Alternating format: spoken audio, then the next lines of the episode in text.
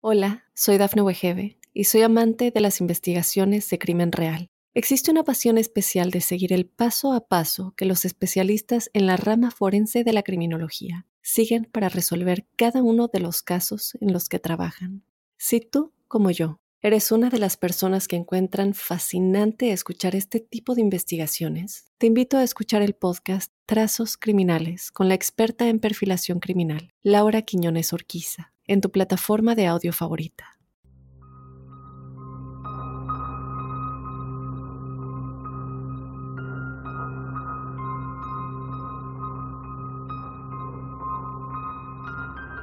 La caja D-Book es el nombre que se le ha dado a un mueble para almacenar vinos que supuestamente se encuentra habitado por un D-Book. Este es un espíritu judío. La caja alcanzó fama después de ser subastada en eBay. La leyenda sobre la caja se remonta a finales de la Segunda Guerra Mundial, cuando su propietaria original, una sobreviviente del Holocausto, realizó un conjuro en ella. Hola crípticos, bienvenidos a otro episodio de Códice Críptico, a otro lunes con otra historia que nos hará preguntarnos qué es realmente lo que sucedió. Mi nombre es Dafne Wegebe. Si eres nuevo aquí, yo te invito a que te suscribas o le des seguir al podcast, dependiendo de la plataforma en la que nos estés escuchando, y desde luego que te unas a toda la comunidad críptica. En este episodio, como ya lo vieron, vamos a estar hablando de la caja D-Book. Eh, como les acabo de comentar, el D-Book es un espíritu de origen judío, eh, del cual, bueno, vamos a estar hablando más a fondo en unos momentos. Y esta caja que se volvió muy muy famosa en su momento por todos los incidentes paranormales que sufrieron todos y cada uno de sus propietarios. Desde luego, como se podrán haber dado cuenta, esta caja fue pasando de persona en persona porque al final todos y cada uno de ellos querían deshacerse de ella. Pero el error más grande empezó cuando el primer propietario la abrió. Y ahí es donde comienza esta historia yo te invito a que te quedes conmigo, pero también te invito a que nos hagas llegar tu experiencia paranormal o sobrenatural para el episodio que tenemos todos los jueves, el episodio de testimoniales crípticos, en el que desde luego tú compartes tus experiencias. Mándanos tu historia paranormal o sobrenatural a códicecríptico.gmail.com. Como siempre te comento, esto lo puedes hacer de manera escrita o también nos puedes mandar un audio si lo quieres contar de tu propia voz lo único que te pido es que este audio no sea más largo de unos 8, 8 y medio minutos y que también lo hagas desde un lugar en el que no haya ruido, que lo hagas de preferencia en un cuarto en el que no se puede escuchar el ruido de la calle o aire u otras cosas. Entonces, bueno, sin más, ahora sí, vamos ya a comenzar con el códice críptico de esta semana, la caja D-Book.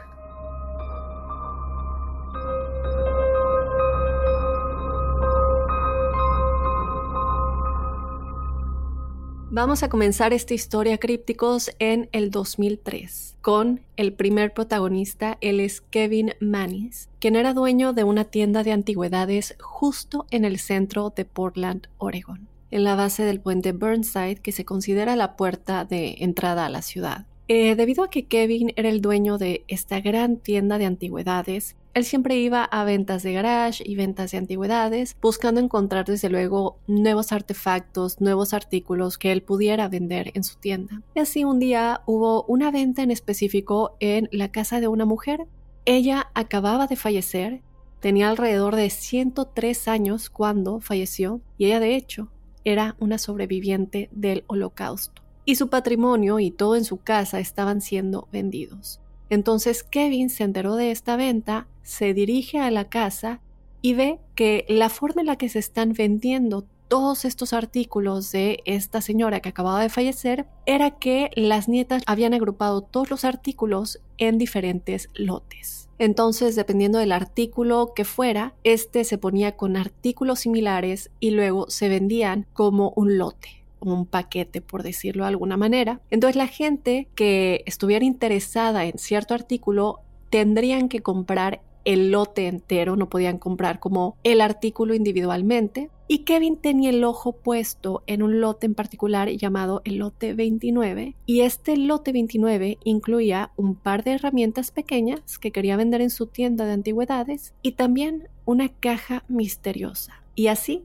es exactamente como estaba etiquetada. Solamente decía caja misteriosa. Y él estaba pues muy intrigado por esta caja que no solamente se estaba vendiendo como caja misteriosa, sino que también se veía muy muy antigua. Entonces él hizo una oferta por el lote 29 y finalmente ganó la oferta y estaba pues muy feliz, muy emocionado por esto, pensó que el lote 29 era exactamente lo que quería para su tienda de antigüedades, entonces sube todos los artículos a su auto y mientras él está metiendo todo en la parte trasera de su auto, alguien detrás de él se acerca y le dice, wow, estoy bastante impresionada de que te estás llevando el lote que tiene la caja D-Book. Y cuando Kevin escucha esto, la caja D-Book, lo primero que pensó fue un momento de su infancia, porque al crecer siempre le había tenido miedo al espíritu que sus padres llamaban el espíritu Dibuk. Y para darles un poco de contexto, un Dibuk es un espíritu en el folclore judío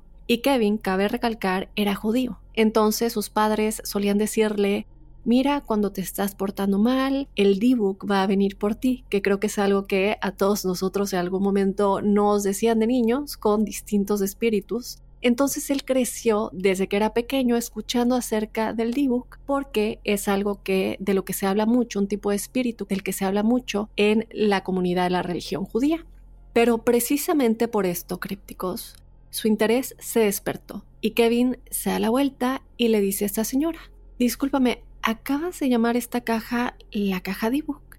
Y la señora dice, sí, mi abuela estaba aterrorizada de esta caja y nadie podía abrirla nunca. Entonces Kevin se voltea hacia la caja, se le queda viendo. La caja mide aproximadamente dos pies de alto por un pie de ancho y están estas pequeñas como puertas que se abren en el frente y luego en la parte inferior hay un cajón que sale. Es decir, hay una cerradura que cruza las dos puertas y que actualmente estaba cerrada con un pequeño candado. Y el Miri dice, ¿por qué no, eh, no puedes abrir esta caja? Y la mujer simplemente le dice, nunca lo supimos, pero nuestra abuela siempre hacía ruidos extraños y decía la palabra D-Book y era como lo suficientemente extraño para que nosotros eh, nunca quisiéramos abrirla y tampoco quisiéramos hacer preguntas. Simplemente nos mantuvimos alejados de la caja. Kevin estuvo de acuerdo en que pues era bastante extraña esta historia, pero bueno, no le dio mucha importancia, terminó de meter todos los artículos a su auto, cerró el baúl que traía en donde metió todo, se despidió de la mujer, se subió a su auto y se fue. Él no cree que la caja sea algo eh, malévolo, que esté embrujada, nada por el estilo.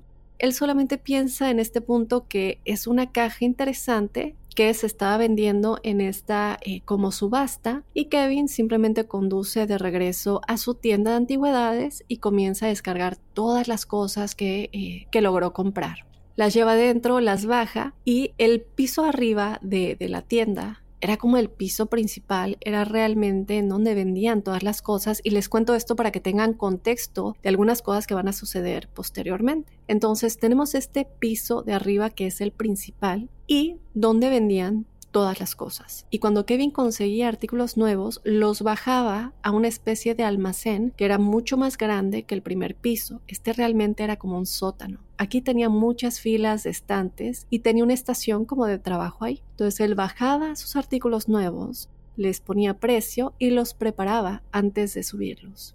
Y en algún momento, crípticos, trajo esta caja d la puso sobre una mesa que tenía en la parte trasera de este sótano y estaba a punto de dejarla ahí y volver arriba cuando de repente sintió mucha curiosidad. Y realmente quería abrir la caja, quería ver cómo se veía por dentro y también como para saber qué es lo que estoy vendiendo. Entonces él se acerca a la caja y comienza a tratar de abrir las puertas, pero no podía crípticos y no quería dañarlas, no quería como forzar el candado pero él se da cuenta que la cerradura es relativamente nueva y no se va a desprender tan fácilmente. Y desde luego, pues él no tiene la llave para abrirla. Entonces decide tomar un destornillador y básicamente lo mete debajo de los broches de metal que están unidos a la madera, a la madera de las dos cajas. Lentamente lo dobla hacia arriba y desprende esta cerradura de la madera. Y tan pronto como lo hace, las puertas se abren. Y como eh, les comenté anteriormente, esta caja, por lo que había explicado la señora, tenía como un cajón que también eh, se encontraba dentro. Y cuando la abre, se da cuenta que este tiene como un dispositivo mecánico dentro de la caja que activa este cajón. Básicamente, cada vez que se abren las puertas, el cajón también sale al mismo tiempo. Y Kevin recuerda haber pensado en ese momento en lo tonto que era que este tipo de caja vieja para vinos tuviera este mecanismo bastante complicado dentro que todavía funcionaba. Se da cuenta ahí que realmente la caja no ha sido abierta durante muchísimo tiempo para que todavía esté funcionando de esta manera. Dentro de la caja también cabe mencionar, y escuchen muy bien esto, que es como una parte que me dejó con algunas preguntas, es que había dos centavos de la década de 1920, es decir, estamos hablando alrededor de 20 años antes de la Segunda Guerra Mundial y en consecuencia del Holocausto, también había una vela usada y dos mechones de cabello. De igual manera había una lápida que decía Shalom en ella, y para los que no sepan, shalom es una palabra hebrea. Y bueno, desde luego, a lo mejor muchos de ustedes ya saben que el hebreo es una lengua que era hablada en su momento. Todavía algunas personas lo hablan en la religión judía. Y esta palabra shalom significa paz o es una manera como de saludar y despedirse deseándole el bien a la persona con la que estás hablando. Shalom. Entonces, bueno, tiene esta lápida que les digo que decía Shalom en ella y también había una pequeña copa de vino que estaba dentro. Eso era todo lo que había. Sin embargo, cosas que son muy extrañas que estén dentro de esta caja, sobre todo los mechones de cabello. Kevin inmediatamente pensó, bueno, esto es una caja de recuerdos de la mujer que falleció y estas cosas tal vez tengan un valor sentimental para ella, pero desde luego no para mí. Así que cerró la caja, la puso a un lado del escritorio, que como les digo estaba al final de este sótano, sube las escaleras y no lo pensó más. Kevin tenía una empleada en la tienda de antigüedades, su nombre era Jane Howerton y ella era una vendedora increíble. Kevin pensaba muy bien de ella, era muy eficiente, siempre lograba vender bastante y el día después de llevar la caja a la tienda de antigüedades y dejarla abajo sobre este escritorio, él necesitaba salir y hacer algunas compras, algunos mandados, así que puso a Jane a cargo de la tienda en lo que él estaba ausente. Entonces Kevin se va y Jane cierra la puerta principal de la tienda cuando Kevin se va porque necesitaba bajar a, este sótano como almacén y agarrar algunos artículos para subirlos y que se vendieran ese día. Esto fue antes de la hora de abrir la tienda al público, por lo que las puertas delanteras todavía están cerradas con candado. No hay nadie más dentro de la tienda y Jane baja al sótano. Una vez que baja las escaleras de madera hacia el sótano, llega a esta enorme sala con todos estos estantes industriales que se extienden a lo largo del sótano, donde guardan sus antigüedades y otros objetos de valor. La iluminación aquí abajo, crípticos, cabe aclarar, nunca era buena porque tenían estos como largos tubos fluorescentes que en el mejor de los casos arrojaban como una especie de brillo amarillo sutil sobre todo el sótano, pero no eran particularmente brillantes y era un verdadero dolor subir y cambiarlos porque ellos necesitaban colocar una escalera, pero las escaleras que tenían no estaban perfectamente alineadas con este como eh, tubo fluorescente que tenía las diferentes bombillas y básicamente tenías como que pasar por encima de la estantería donde estaban todas las antigüedades y desde luego corrían el riesgo de tirar las cosas. Entonces muchas veces Jane y Kevin esperaban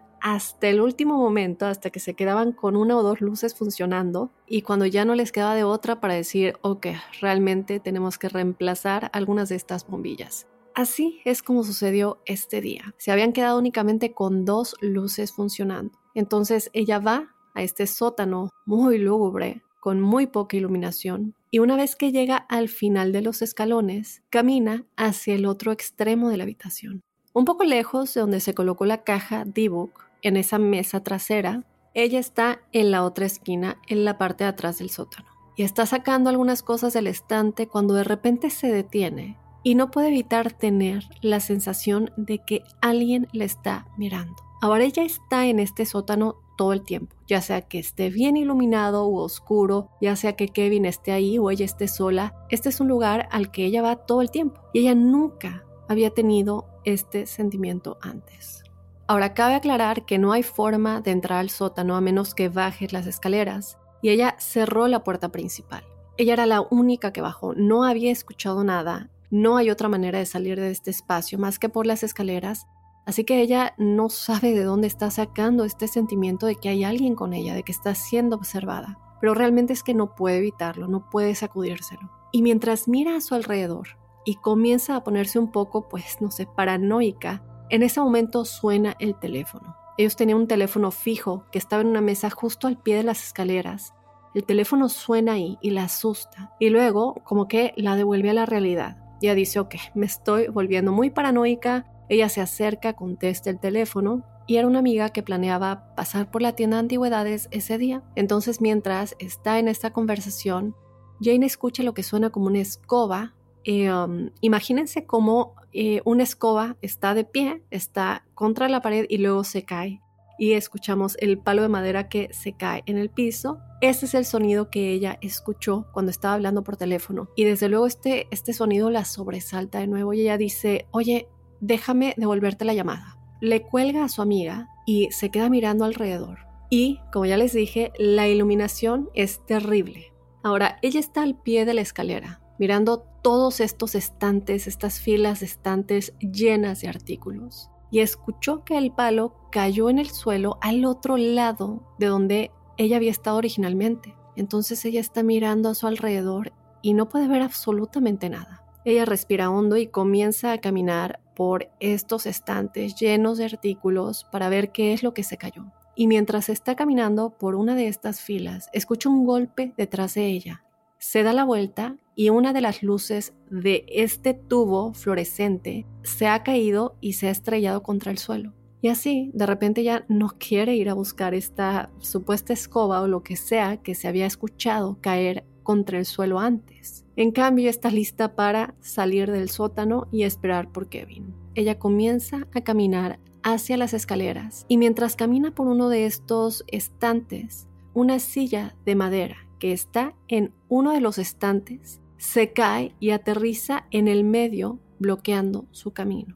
Y no hay forma de que esto pudiera haber sucedido a menos que alguien empujara esta silla y de repente ella desde luego piensa, alguien está aquí conmigo. Ella grita, salta encima de la silla y corre hacia las escaleras que comienza a subir desesperada. Y para su horror crípticos, hay una puerta de metal que cierra el sótano y esta es la puerta a la que llegas por las escaleras. Entonces, si alguien entraba a robar, esta era como otra capa para proteger la tienda de cualquier ladrón. Y esta puerta estaba cerrada con llave. Tengamos en cuenta que esta puerta solo se puede cerrar desde el exterior y con una llave, por la que no hay forma de que ella lo haya hecho por accidente ahora está completamente aterrorizada porque está atrapada en el sótano con una persona o con algo, lo que fuera, corriendo, empujando sillas y eh, rompiendo las luces. En ese momento ella agarra la puerta y comienza a empujarla y le grita a Kevin, pensando que tal vez él entró y olvidó que ella estaba ahí abajo y tal vez cerró la puerta y está mirando por encima del hombro, mirando hacia el sótano comienza a escuchar más luces cayendo del techo, rompiéndose en el suelo. Ella está en modo de pánico absoluto. Solo está esperando a que alguien suba corriendo las escaleras hacia ella. Ella no tiene idea de qué hacer. Saca su teléfono crípticos y llama a Kevin. En este momento Kevin está manejando de regreso a su tienda de antigüedades. Está solo realmente como un par de minutos y ve que su teléfono está sonando, se da cuenta que es Jane, lo contesta y escucha que Jane está histérica y grita que alguien está en la tienda de antigüedades, que están rompiendo cosas, pero está gritando que bien realmente no puede entender muy bien lo que ella quiere decir. Y Kevin le dice, por favor, tranquilízate, que realmente no puedo entender lo que me estás tratando de decir. Y todo lo que puede escuchar Kevin, además de la voz desesperada de Jane, que para él no tiene mucho sentido lo que está diciendo, escucha lo que suena como vidrios rompiéndose y cosas cayéndose al piso. Y él está como, espera, ¿qué está pasando? ¿Estás bien, Jane? Y él le escucha decir, alguien está en el sótano conmigo. ¿cómo? ¿A qué te refieres? Y en ese momento Kevin estaba como, bueno, pues sal del sótano, llama a la policía.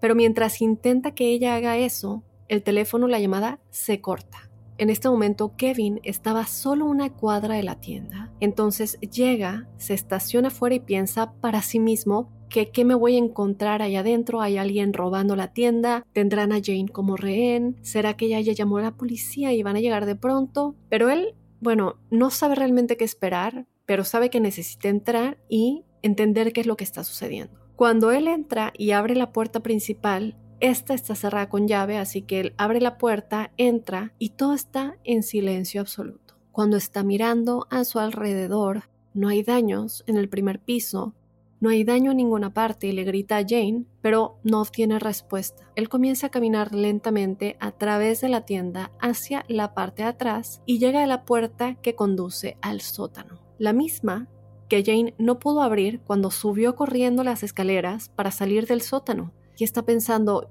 yo no cerré esta puerta y yo soy el único que tiene la llave para cerrarla. ¿Será que Jane tiene otra llave y yo no lo sé? ¿Será que la cerró y ahora ya está aquí arriba? Porque recuerden que solo se puede cerrar por afuera. Comienza a gritar Jane, por favor sal. Sé que estás aquí, digo, la puerta está cerrada por fuera.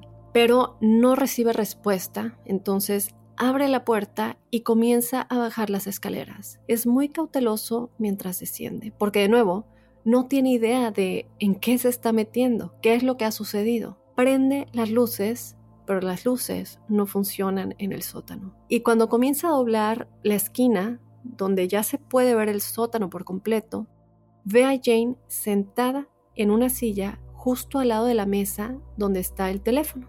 Y ella simplemente está sentada ahí. No le contesta a Kevin.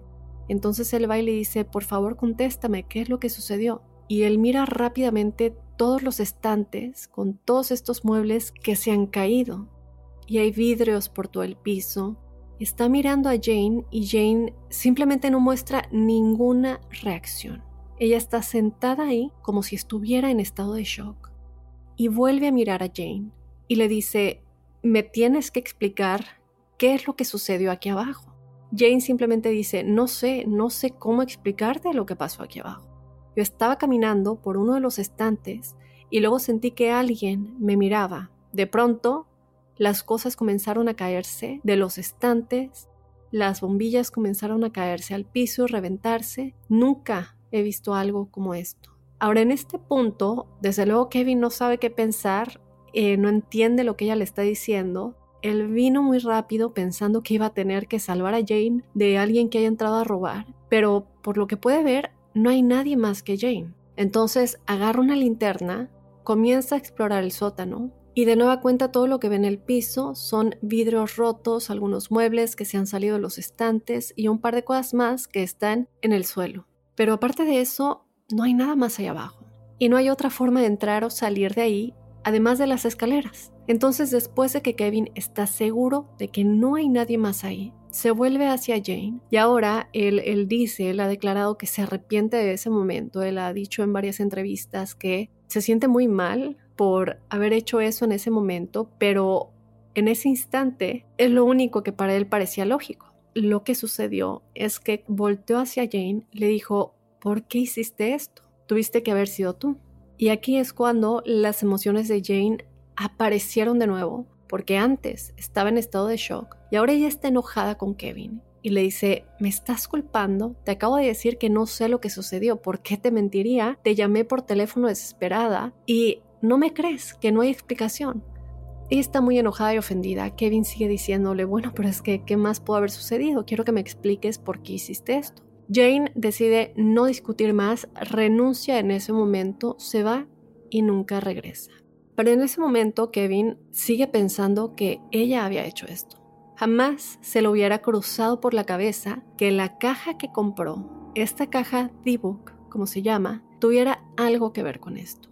Tan solo un par de días después del incidente del sótano crípticos, se suponía que la madre de Kevin pasaría por la tienda de, de, antigüedades de su hijo y los dos iban a irse y almorzar juntos para celebrar su cumpleaños, el cumpleaños de su mamá, que se llamaba Ida. Tan pronto como ella entró a la tienda, Kevin le dijo, mira, tengo un regalo para ti y trae esta caja envuelta, la pone sobre una mesa justo enfrente de su madre que está sentada en una silla, la desenvuelve y es, en efecto, la caja D-Book. Antes de que Kevin pueda explicarle qué es, el teléfono en el otro extremo de la tienda suena y él estaba de hecho esperando una llamada. Entonces él le dice a su mamá, espérame un momento por favor, tengo que contestar esta llamada. Él va a la parte de atrás de la tienda para contestar y en ese momento su mamá pues está sentada mirando la caja y así, mientras Kevin está en el otro extremo de la tienda, su madre abre la caja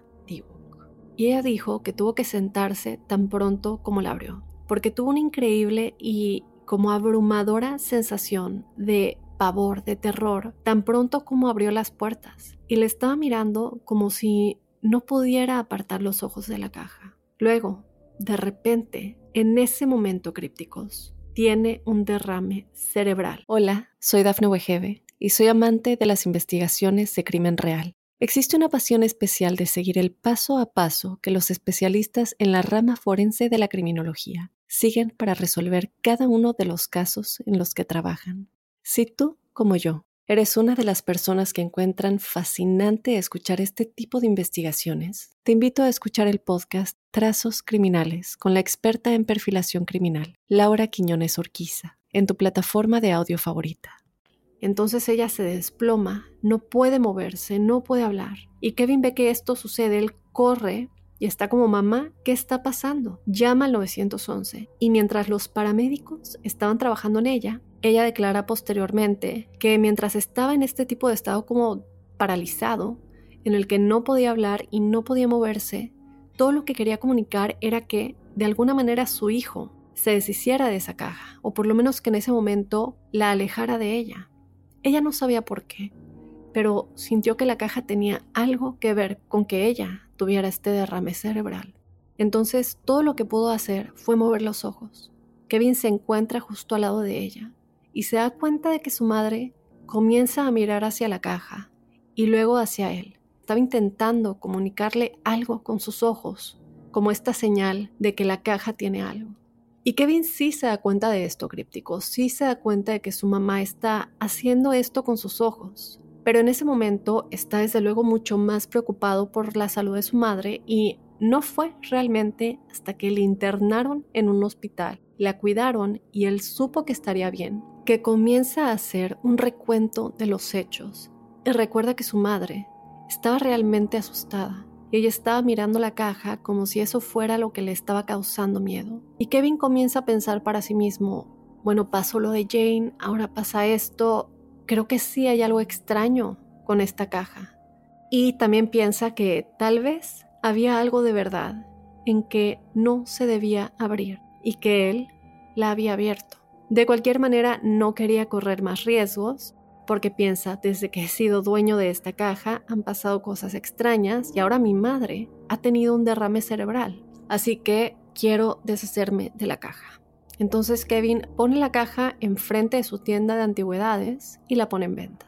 Y muy rápidamente, crípticos, una pareja joven entró a la tienda y compraron la caja ese mismo día. Kevin en ese momento se siente aliviado porque algo le decía que esa caja tenía que ver con lo que había estado sucediendo, aunque lógicamente tampoco lo podía entender y tampoco sabía si lo creía 100%, pero ya sentía que se había quitado un peso de encima. Pero solo un par de días después, crípticos, estaba en la parte trasera de la tienda, cuando escuchó que la puerta se abría y luego se cerraba. Él salió esperando ver a algunos clientes, pero en cambio ve a esta caja, la caja de ebook, que estaba justo dentro de su tienda. Entonces se acerca y ve que hay un pedazo de papel pegado con cinta adhesiva en la parte superior de la caja y hay algo escrito en ese papel. Y lo que dice era, esta caja tiene una extraña oscuridad. Esto realmente asustó a Kevin porque, en cierto modo, era como si estas otras personas que compraron la caja le están confirmando que algo andaba mal con esta caja y que no querían tenerla en sus vidas, la estaban regresando y ni siquiera pidieron eh, su dinero de regreso. Pero desde luego Kevin no quería que la caja estuviera en su tienda, no quería esperar a que alguien más la volviera a comprar, así que la puso en su auto y condujo de regreso a su casa. La puso en un casillero de almacenamiento y lo cerró con llave. y luego volvió a trabajar por el día. Esa noche, crípticos, cuando se fue a casa, se fue a la cama y tuvo un sueño muy extraño. En este sueño, él estaba caminando en un como patio, estaba sosteniendo la mano de una mujer que él creía en el sueño que era su amiga, y él confía en esta mujer, en el sueño. Y en ese momento es un sueño muy positivo. Y mientras camina, de repente, esta persona, esta mujer, comienza a alejarse de él, y él ya no puede moverse. Está perdiendo el control sobre la mano de esta persona. Ella sigue moviéndose y moviéndose hasta que su mano suelta completamente la mano de Kevin y esta mujer desaparece en la esquina del patio donde está totalmente oscuro. Entonces él está mirando hacia la oscuridad, esperando a que esta mujer, que él dice en su sueño era su amiga, salga de nuevo. Él sigue sin poder moverse. Está como anclado en ese lugar. Y mientras mira, ve lo que parece ser una anciana saliendo de la niebla, y su cabeza está inclinada y no puede ver lo que está haciendo. Además, ella está bastante lejos y camina más y más cerca a él. Y cuando está a unos cinco o seis pies de distancia, levanta la cabeza y se le cae toda la cara a esta anciana. Toda la piel se le cae de la cara. Y por lo que él dice, parecía que se estaba pudriendo. Ella es como un cadáver. Levanta las manos frente a ella y luego le agarra el rostro a Kevin y comienza a arrancarle pedazos hasta que de repente se despierta. En ese momento Kevin tuvo que recomponerse en la cama porque estaba tan asustado por este sueño que acababa de tener, que además había sido tan vivido, se había sentido tan real. Entonces él se sienta, trata de tranquilizarse, va a la cocina, se sirve un vaso de agua, luego va al baño y, y mientras pasa frente a un espejo, Nota que hay marcas en sus hombros y sus brazos que antes no tenía. Parecen como moretones. Los está mirando y está pensando, yo no tenía esto antes de irme a dormir. Pero no puede tener nada que ver con el sueño, tiene que ser una coincidencia. Que, bueno, esta mujer me está agarrando en esta área en el sueño y ahora tengo estas marcas. Tiene que ser una coincidencia. Y así lo descarta o por lo menos trata de ignorarlo, aunque en el fondo sabe que hay algo muy extraño vuelve a su cama, logra volver a dormirse y de nuevo tiene el mismo sueño. Se levanta de nueva cuenta desesperado, asustado, él está respirando, muy agitado, está sudando porque acaba de tener el mismo sueño y, es un sueño aterrador y muy vívido. Regresa al baño y ahora toda su espalda está cubierta en moretones. Tiene moretones en toda la espalda y en los brazos. Tiene marcas rojas en el cuello. Y ahora su mente siente que esto tiene que tener que ver con la caja D-Book. No puede pensar en otra cosa que en la caja. Ahora la caja en este momento está en su patio trasero. Y él piensa, no puede ser una coincidencia que de repente esté teniendo estos sueños tan horribles que aparentemente se manifiestan en moretones y marcas en mi cuerpo físico y entonces así, Crípticos, en lugar de volver a la cama, va a su computadora y pone a la venta la caja en eBay. Esa noche, un universitario llamado Brian Groves y su compañero de apartamento Sam, que vivían en Missouri, compraron la caja y Kevin no podía estar más feliz de empaquetarla y enviarla. Ahora Sam y Brian habían visto el anuncio en eBay y al principio no parecía nada que no se les llamara la atención, pero vieron que Kevin había dado una descripción realmente detallada de todas las cosas extrañas que le habían sucedido desde que era dueño de la caja de, esta caja D-Book y también contaba un poco la historia que esta señora, la nieta de la señora que había fallecido, le contó. Y una de las razones por las que él hizo esto fue porque quería ser transparente.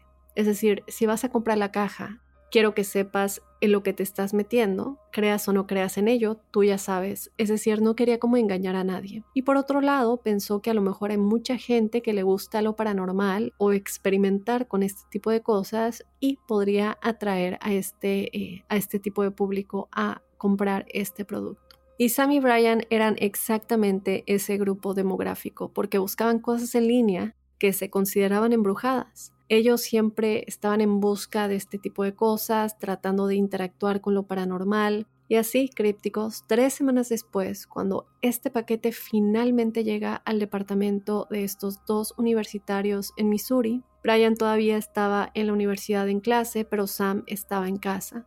Así que él recibe el paquete Emocionado, lo lleva a la cocina, lo abre y solo unos minutos después Brian llega al apartamento y Brian posteriormente dijo en algunas entrevistas que cuando él entró al departamento olía como si alguien hubiera orinado por todo el apartamento, como si hubiera orina por todas las paredes, por todo el piso. Y mientras él está entrando piensa, ¿qué es lo que pasó aquí? ¿Por qué huele tan mal?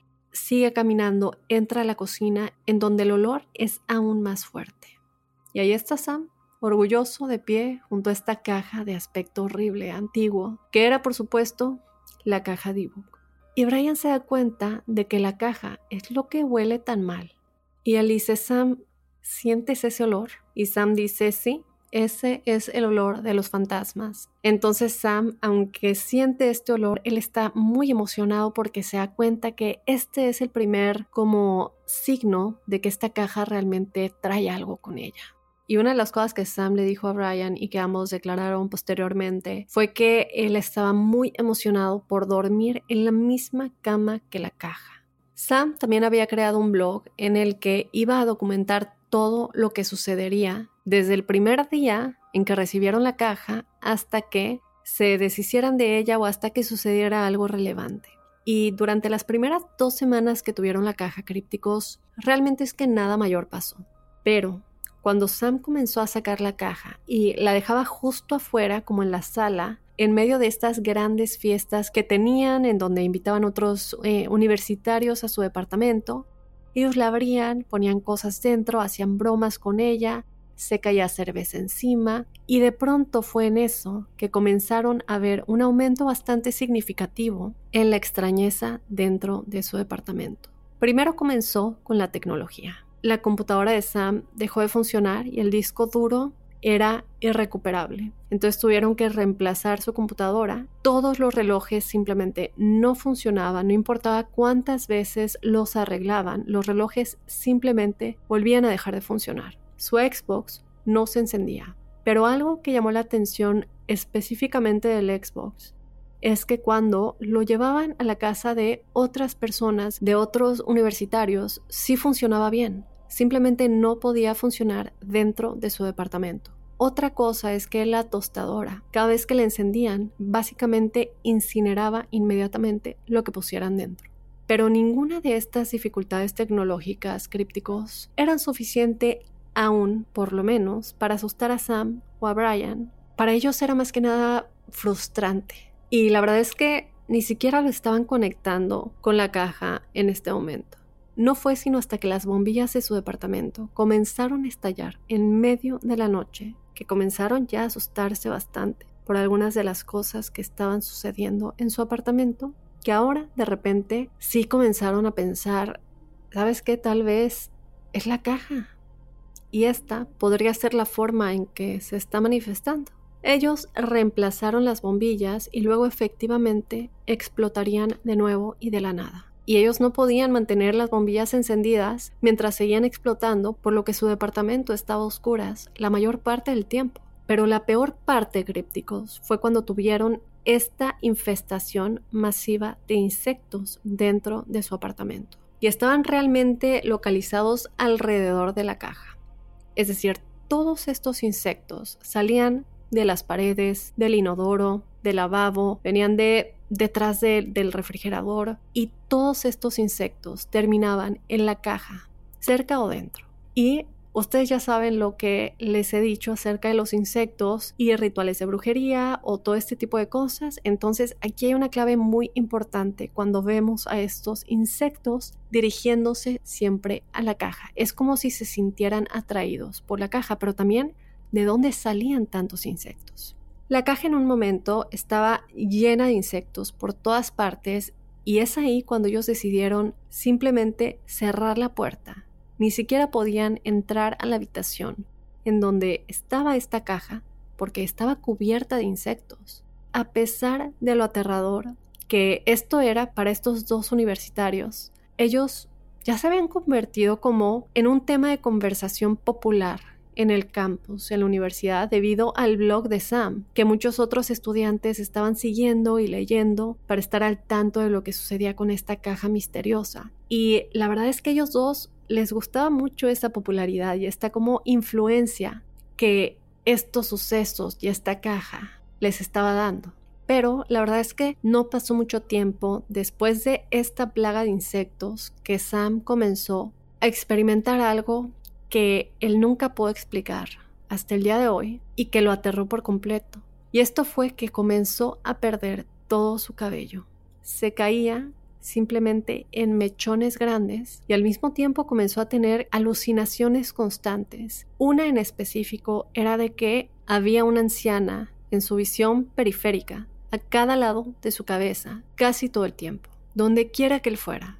Básicamente había alguien a quien no podía ver 100%, pero este alguien estaba siguiéndolo. No importaba si estaba bien descansado o si no había dormido bien, siempre veía esta figura oscura que él creía era una anciana envuelta y lo asustaba tanto que no podía dormir. Entonces él lo que comenzó a hacer es ir a la habitación de Brian, sentarse en la cama de Brian, su compañero de, apartamento, porque era el único lugar en el que se sentía un poco cómodo, un poco tranquilo. Y mientras él estaba sentado en la cama, veía estas figuras oscuras de pie a cada lado de él toda la noche. Y finalmente, no importaba cuán genial fuera su blog, esto ya se había convertido en demasiado. Entonces lo hablan entre los dos y decidieron, ¿sabes qué? Sí, tenemos que deshacernos de esta caja. Y así la pusieron de venta de igual manera en eBay y muy rápidamente se la venden a un hombre llamado Jason, de apellido Haxton. Él era el director del museo en otra universidad en Missouri y en realidad él había estado siguiendo el blog de Sam, es decir, que estaba muy familiarizado con todo lo que tenía que ver con la caja, por lo menos eh, desde el momento en el que llegó a las vidas de Sam y de Brian, y estaba muy interesado en todo lo que ellos decían o habían documentado en este blog. Entonces los chicos enviaron la caja, ya no podían esperar para deshacerse de ella. Jason la recibe en medio de un día de trabajo. Entonces la pone en su camioneta, sube las escaleras y sigue eh, trabajando por el día, porque como les digo, la recibió en medio del día de trabajo y luego cuando todos se habían ido de la oficina, él baja, saca el paquete de su auto, lo lleva de regreso a su oficina, lo pone en su escritorio y abre el paquete. Jason decidió que quería evaluar la caja de la forma en la que evaluaría cualquier otra antigüedad o elemento que entrara en el museo del que él era director por lo que Jason comienza tomando un montón de fotografías alrededor del exterior de la caja y luego comienza como a escanear todas las esquinas, toda la superficie y se da cuenta que hay estos rastros de cera por todo el exterior, lo que lo lleva a creer que esto probablemente se usó en algún tipo de ritual. Luego, bueno, él respira hondo, se sienta justo enfrente de la caja, abre la cerradura y se prepara. Él abre las puertas y el cajón se desliza con todo este dispositivo mecánico y todo se abre. Y Jason se queda como esperando y no pasa nada. En ese momento él está totalmente decepcionado porque él esperaba que algo sucediera. Y una parte de él pensó que si esta cosa está embrujada, tan pronto como yo la abra, algo va a suceder. Y bueno, pues nada sucedió. Él está decepcionado, Finalmente, después de mirar los centavos que estaban dentro, este artefacto que decía Shalom y los mechones de cabello, pues decide, ok, me hice ilusiones por algo, esto fue claramente un engaño, pero bueno, no pasa nada. Es solo esta caja o cofre viejo que no tiene importancia como cualquier otro. Entonces cierra esta caja, y la pone en otro escritorio que no era en el que él trabajaba, sino que era una especie como otra mesa dentro de esta oficina que compartía con otras personas. Y pensó, bueno, este va a ser un buen tema de conversación para contárselo a mis colegas.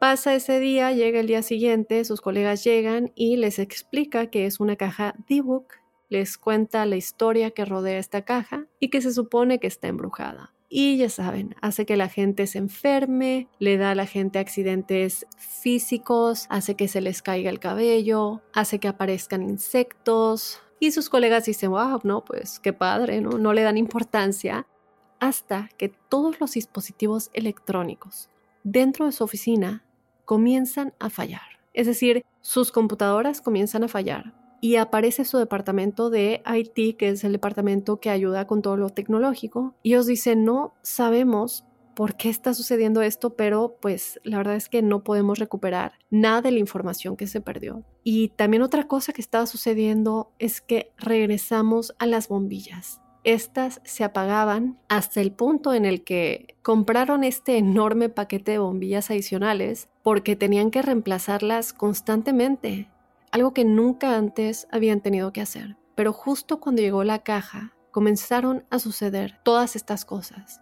En este momento, crípticos, los compañeros de trabajo de Jason, que comparten este espacio con él y con la caja que él dejó ahí, todos se enfermaron muy gravemente. Culpan a la caja desde luego y le dijeron a Jason, ¿sabes qué? Estaba todo muy bien hasta que trajiste esta caja y ahora de repente nuestras computadoras no funcionan, las luces se funden todo el tiempo y nos estamos enfermando te tienes que deshacer de esto, Jason. Así que ese día después del trabajo, Jason agarra la caja, la pone en la parte trasera de su camioneta y su camioneta tenía una cubierta en la parte trasera. Entonces la asegura en la parte de atrás, conduce a su casa y él no quiere traerla adentro porque parecía extraño traer un objeto que todavía no está muy seguro si está maldito. Así que piensa, ok, voy a dejarla en mi camioneta durante la noche y ya mañana me preocupo eh, acerca de qué voy a hacer con ella. Entra, saluda a su familia y en poco tiempo es hora de ir a la cama. Jason se va a dormir, pero solo un par de horas después se despierta repentinamente y no puede mover su cuerpo, solo puede mover sus ojos. Está acostado boca arriba y la luz de la parte de afuera de la ventana es muy fuerte y este brillo como amarillo entra a su habitación. Él está acostado tratando de mover las manos y las piernas, pero no puede hacerlo. Y mientras está intentando, comienza a escuchar pasos en las escaleras y son sonidos muy distintivos, como pasos lentos subiendo hasta el segundo piso y Jason está acostado ahí con los ojos mirando hacia la puerta porque su puerta está abierta y está esperando a ver quién está subiendo las escaleras y su corazón se acelera está mirando por el rabillo del ojo y de pronto ve lo que parece ser una figura oscura que comienza a entrar en la habitación. Su corazón comienza a latir aún más rápido cuando puede decir que definitivamente no es alguien que él conozca. Es una mujer, una mujer mayor, con un chal sobre la cabeza y su cabeza está hacia abajo. Y todo esto por el rabillo del ojo. Y debido a esta luz como amarilla que entra por la ventana, definitivamente puede decir que hay una figura sólida, real, ahí mismo. Esto no es su imaginación. Está justo ahí frente a él y esta mujer comienza a arrastrarse por el pie de la cama mientras Jason la mira. Ella se gira y lo mira directamente y luego corre a la vuelta de la esquina. Ella lo mira, toma sus dedos y los conduce a sus ojos. Y Jason piensa que esto es real está gritando de dolor. Se despierta y su esposa lo agarra y le dice, Jason, Jason, ¿qué pasa? Él está muy asustado. Ella le dice, cariño, tranquilízate, es solo un mal sueño, estás bien, estás conmocionado, pero fue una pesadilla. Tranquilo, respira. Y él no puede creer que eso haya sido un sueño. Había sido tan vivido, el más vivido que había tenido en su vida. Y así finalmente él se tranquiliza y se vuelve a dormir. Y luego a la mañana siguiente, cuando se levanta, va al baño, se mira el espejo y sus ojos están completamente rojos por fuera y el blanco de los ojos está cubierto como con sangre. Él no puede entender qué sucedió. Es como si estuviera teniendo esta terrible reacción alérgica a algo o parece que alguien podría haberlo golpeado en los ojos y su esposa entra y le dice, ¿qué te pasó? No tengo idea. Fue en ese momento crípticos que Jason comenzó a pensar que la caja realmente podría estar maldita, porque los dos propietarios anteriores habían escrito que la caja provocaba sueños horribles y muy vívidos, como el que la había tenido, y que después de estos sueños el cuerpo tenía marcas físicas como expresiones de estos sueños en el cuerpo, y todo esto era causado por este espíritu que estaba en esta caja de... Hola, soy Dafne Wegebe y soy amante de las investigaciones de crimen real. Existe una pasión especial de seguir el paso a paso que los especialistas en la rama forense de la criminología siguen para resolver cada uno de los casos en los que trabajan. Si tú, como yo, ¿Eres una de las personas que encuentran fascinante escuchar este tipo de investigaciones? Te invito a escuchar el podcast Trazos Criminales con la experta en perfilación criminal, Laura Quiñones Orquiza, en tu plataforma de audio favorita. En ese momento Jason consideró tirar la caja en algún lugar, pero luego le preocupaba que pudiera estar pasando esta caja a alguien que no estaba preparado para lo que esta caja podría traer a tu vida. Así que decidió que esperaría otro día e investigaría un poco sobre cómo deshacerse correctamente de esta caja. Y esa noche, cuando Jason regresó al trabajo, dejó la caja en su camioneta tapada en la entrada de su casa. Jason entra, cena con su familia y luego estaba sentado en la sala de televisión, está viendo la televisión con su hijo. Y mientras están viendo la televisión, Jason escucha a su hijo decir, oye papá, ¿quién es esa persona? Él mira a su hijo y su hijo señala detrás de él. Jason se da la vuelta y justo detrás de él está la misma mujer que había entrado en su habitación con un chal que le sacó los ojos en su sueño. Y luego ella desaparece repentinamente. Jason está mirando a su hijo como, ¿también viste a esa mujer? Y él le dice, sí, ¿quién era? En ese momento Jason agarra a su hijo, le grita a su esposa y le dice, tenemos que salir de la casa ahora mismo. Su esposa baja las escaleras y le dice, ¿qué? ¿Por qué? ¿Qué está pasando? Te explico en el coche, pero tenemos que irnos ahora mismo. Entonces su esposa ve lo serio que está Jason, se suben a su auto y conducen por la carretera y ahí es cuando Jason explica lo que ha estado pasando con la caja. Les cuenta la historia y ahora él y su hijo acaban de ver a la misma mujer que él había visto en su sueño la noche anterior que le arrancó los ojos y el por qué sus ojos estaban tan rojos. Su esposa en este punto ya está empezando a asustarse mucho y su hijo desde luego está aterrorizado por lo que está pasando y por lo que está escuchando. Entonces la solución que se les ocurrió fue que iban a conducir de regreso a su casa y dejarían a Jason, quien iba a subir a su camioneta, donde la caja estaba todavía en la parte trasera, cerrada con llave, y él conduciría la caja a unas pocas millas fuera de la ciudad, a una propiedad de alquiler que tenían en la que nadie se estaba quedando. Iba a poner la caja en el sótano y permanecería ahí hasta que él descubriera cómo podía deshacerse de ella a salvo, sin, sin, no sé, correr el riesgo de afectar a alguien en el futuro porque no le gustaba la idea de tirarla en algún lugar, sintiendo que esto era real y que en realidad esta caja podría afectar a alguien más en el futuro. Entonces Jason se sube a su camioneta, conduce a esta propiedad que ellos tienen, la pone en el sótano, la sella y regresa a su casa. Una vez que Jason regresó a su casa, su esposa y su hijo también regresaron y esa noche Jason entró a eBay y encontraría la información de contacto de Kevin, el dueño original de la caja, recuerdan el de la tienda de antigüedades, que tenía su empleada Jane. Y lo llamó esa noche y Kevin de hecho contestó y los dos hablaron Finalmente Kevin accede a ayudar a Jason a encontrar una forma de desechar correctamente la caja de ebook y lo que Kevin se ofrece a hacer es regresar a la casa en donde originalmente compró esta caja eh, en este lote 29 que venía con otras cosas y pues hablar con esta persona, con esta señora y obtener un poco más de información. Al día siguiente, en efecto, regresa a la casa en donde originalmente compró la caja toca la puerta y una anciana abre la puerta. Kevin se presenta y él dice, estuve aquí no hace mucho tiempo, compré el lote 29 que incluía una caja de ebook y quería saber más información al respecto. Y la mujer reaccionó muy extrañada y dice, ¿la compraste? Le dije a mi familia que no vendiera esa caja. Sé lo que había dentro de ella y sé que se supone que no debes abrirla. Yo traté de decirle a mi familia y no escucharon. Realmente espero que no la hayas abierto.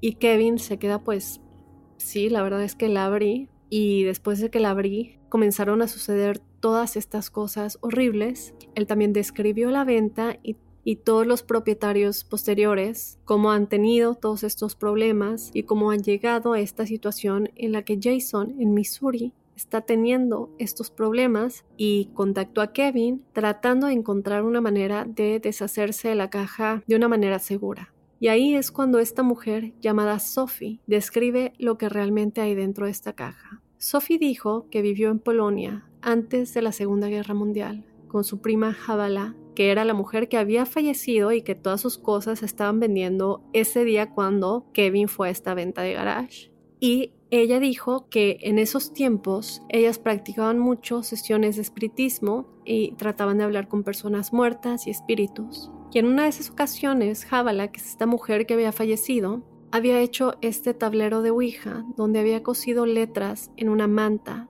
y la pusieron sobre una mesa y le hacían preguntas y esperaban que un espíritu con el que estaban conectando interactuara con ellas a través de una cadena que giraba alrededor de la manta y señalaba las diferentes letras cada vez que hacían una pregunta. Y Sophie dijo nunca pasó nada. Era algo divertido para nosotras, pero una vez sí funcionó. Y lo que sucedió es que la cadena se puso rígida y apuntó una y otra vez deletreando la palabra libérame. Sophie dijo que las mujeres estaban incrédulas y no lo creyeron al principio, pero luego comenzaron a preocuparse de que si no ayudaban a este espíritu, que ellas creían que era el espíritu Dibuk, porque ellas eran judías y este es el nombre del espíritu como más relevante en la religión judía y en la comunidad judía, pues encontraría la manera de pegarse a ellas. Si no lo ayudaban. Entonces Sophie dijo que idearon este ritual en el que liberarían a este espíritu Dibuk, lo pondrían en esta caja que pudieron cerrar y poner llave y así se convirtió en esta caja que tenía el espíritu llamado Dibuk. Y es la misma que le vendieron a Kevin. En ese momento Kevin le dijo a Sophie, bueno, ¿qué, qué hago? ¿Qué hacemos? Ya la abrimos. Mira, necesitas contactar a un rabino y un rabino, para los que no sepan, es un líder espiritual de la religión judía. Y aparentemente pudieron recuperar el espíritu dentro de la caja y encerrarlo y guardarlo en un lugar secreto, en donde ha estado desde el 2003.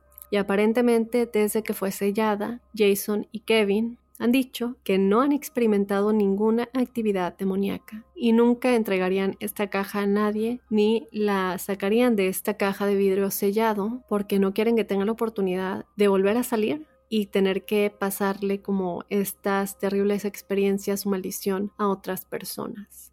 Una de las historias que más me ha impresionado con respecto a lo paranormal sobre todo cuando nos enteramos de otras cosas que se hacen en otras comunidades y que luego llega hasta el día de hoy, hasta los tiempos modernos, nos damos cuenta de que no importa cuántos años pasen, las maldiciones pueden durar no solamente décadas, incluso siglos. Entonces, ahí está, crípticos.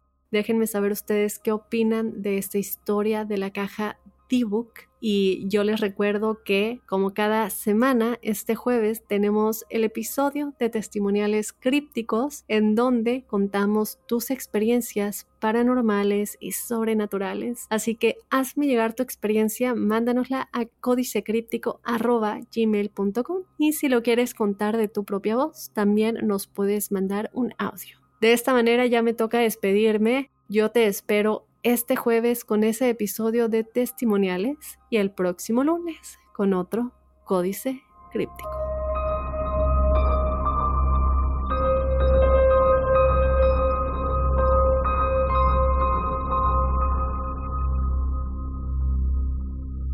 Hola, soy Dafne Wegebe y soy amante de las investigaciones de crimen real. Existe una pasión especial de seguir el paso a paso que los especialistas en la rama forense de la criminología siguen para resolver cada uno de los casos en los que trabajan. Si tú, como yo, eres una de las personas que encuentran fascinante escuchar este tipo de investigaciones, te invito a escuchar el podcast Trazos Criminales con la experta en perfilación criminal, Laura Quiñones Orquiza, en tu plataforma de audio favorita.